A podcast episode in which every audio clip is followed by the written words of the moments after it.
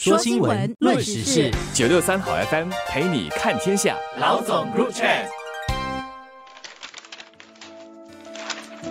各位听众朋友们好，我是联合早报的永红，我是李慧玲。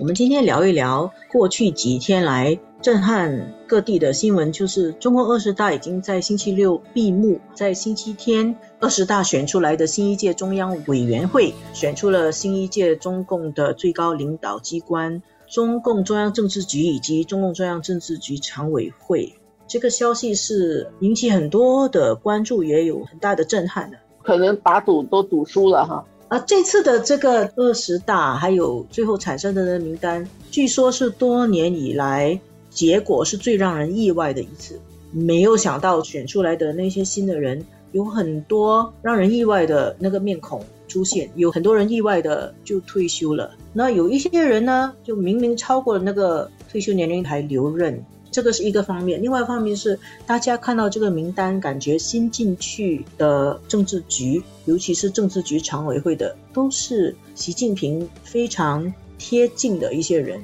简单的来说，说白一点，就是他偏重自己人，不是传统上他的自己人的。像总理李克强，他明年就要卸任了。他六十七岁，其实是还可以做的。我必须说，在中共当中，并没有一个条文会写下来一个规则，说退休年龄是几岁，六十二岁、六十三岁你必须退。他们并不是这样的啦。其实这个所谓的规则，也是一个随着不同的时代慢慢的演进，然后形成的。大家有一个这样的默契。我自己觉得，这个是当你的领导的人，他的权力没有大到他可以拍板说了算的时候，你就要定很多这样的大家都能够接受的一些规则。而当他需要是大家能够接受的时候，他必然是经过妥协的。而这一次这些规则都被打破了，那它意味着什么？就是意味着拍板的人他不需要去照顾到。跟你妥协了，因为他的权力是够集中，他能够说了算。而这个结果，我们看到，包括在这个新闻出来以后，很多网上的言论就感觉很震惊。而这种震惊，很快的在星期一香港股市开市的时候，中国大陆股市开市的时候就反映了，股市是大跌。大家感觉到习近平高度集权，他选的那些人。他们可能缺乏足够的经验，所以大家对于未来中国会怎么样子去振兴经济，那个不确定感又在增加。尤其是习近平他在防疫方面，他是坚持动态清零的政策嘛，大家就很担心这个动态清零的那个放松，希望就会更淡。无论如何，现在这个常委名单跟政治局跟中央委员整个都已经选出来。过程结束了，但是他的工作其实刚刚开始，还不要说国际媒体的反应啊，就是市场，我觉得大家有一点惊讶，这一次就跟之前的政治局常委里面大家有不同的背景的经验的这个就不太一样了。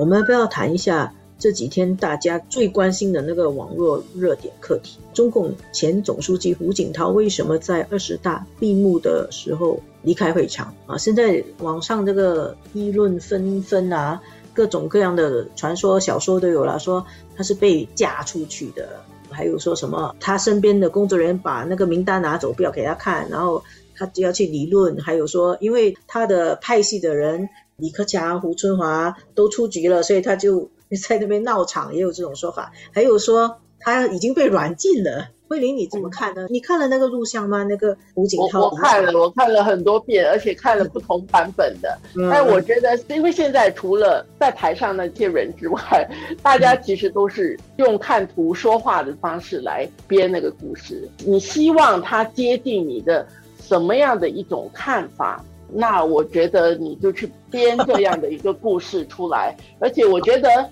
这个跟最后。二十大出来的政治局，还有常委的名单，和很多人原来所听说或者是所期望、想象的，因为有差距，更加使到胡锦涛的这个事件变成是一个发泄口，你知道吗？哎呀呀呀，因为因为啊大家原来的期望好像没有得到证实，或者是没有得到满足。可能你客气了一些，应该说是大家觉得太震惊了，那个结果要找一个地方做发泄口，刚好出现了这个胡锦涛离场的这个没有台词的视频画面，让大家有有可以想象尽量的去发挥。但是胡锦涛他离场，我自己觉得他应该没有什么政治意涵在里面。我们说没有什么政治意涵，就是说确实看那个身体语言来说，胡锦涛是不想离开的。